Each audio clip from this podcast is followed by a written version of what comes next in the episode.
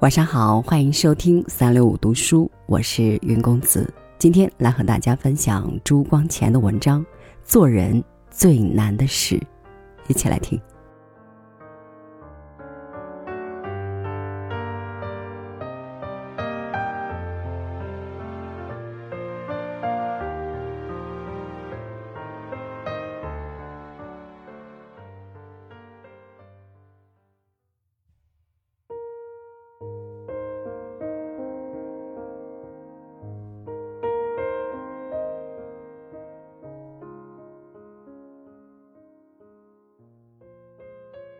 说来说去，做人只有两桩难事：一是如何对付他人，一是如何对付自己。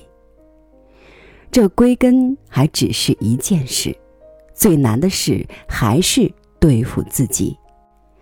因为知道如何对付自己，也就知道如何对付他人。处事还是立身的一端。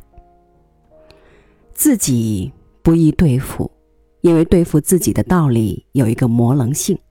从一方面看，一个人不可无自尊心，不可无我，不可无人格；从另一方面看，他不可有妄自尊大心，不可执我，不可任私心成见支配。总之，他自视不宜太小，却又不宜太大。难处就在调剂安排恰到好处。自己不易对付，因为不容易认识。正如有力不能自举，有目不能自视。当局者迷，旁观者清。我们对于自己是天生成的当局者，而不是旁观者。我们自幼于我的小圈子。不能跳开我来看世界，来看我，没有透视所必须的距离，不能取正确关照所必须的冷静的客观态度，也就生成的要执迷，认不清自己，只认私心、成见、虚荣、幻觉种种势力支配，把自己的真实面目弄得完全颠倒错乱。我们像蚕一样。作茧自缚，而这茧就是自己对自己所错认出来的幻象。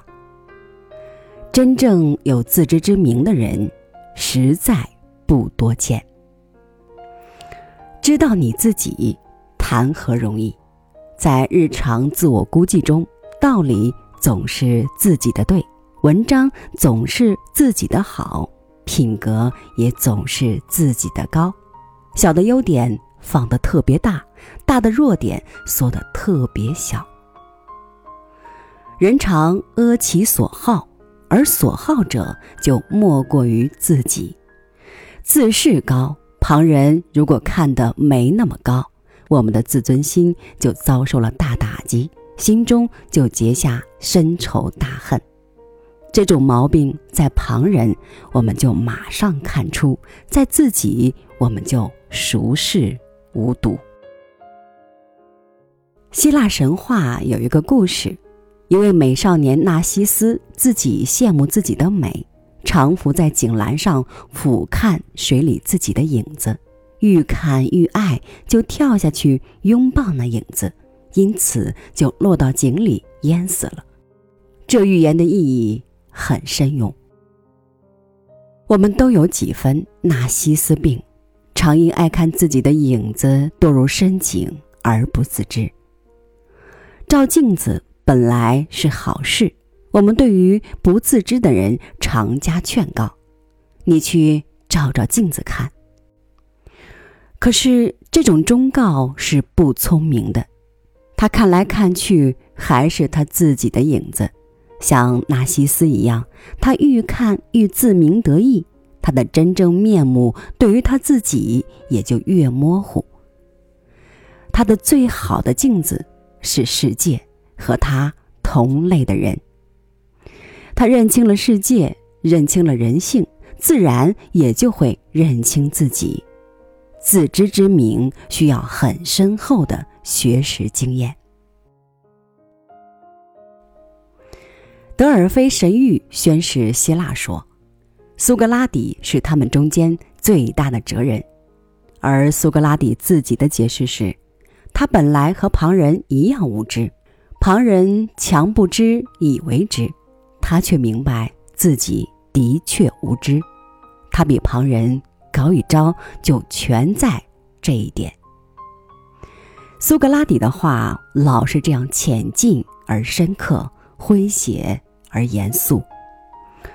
他并非说客套的谦虚话，他真正了解人类知识的限度，明白自己无知是比得上苏格拉底的那样哲人才能达到的成就。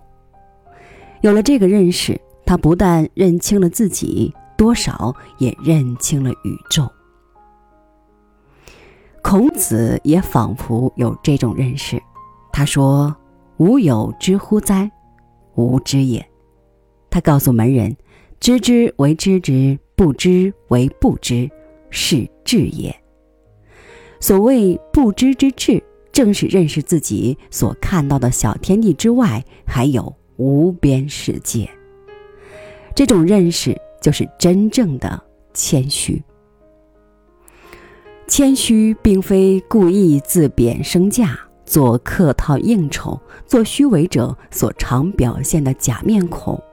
它是起源于自知之明，知道自己所已知的比起世间所可知的非常渺小。未知世界随着已知世界扩大，愈前走，发现天边愈远。他发现宇宙的无边无底。对之不能不起崇高雄伟之感，反观自己渺小，就不能不起谦虚之感。谦虚必起于自我渺小的意识，谦虚者的心目中必有一种为自己所不知不能的高不可攀的东西，老是要抬头去望它。这东西可以是全体宇宙，可以是圣贤豪杰。也可以是一个崇高的理想。一个人必须见地高远，知道天高地厚，才能真正谦虚。不知道天高地厚的人，就老是觉得自己伟大。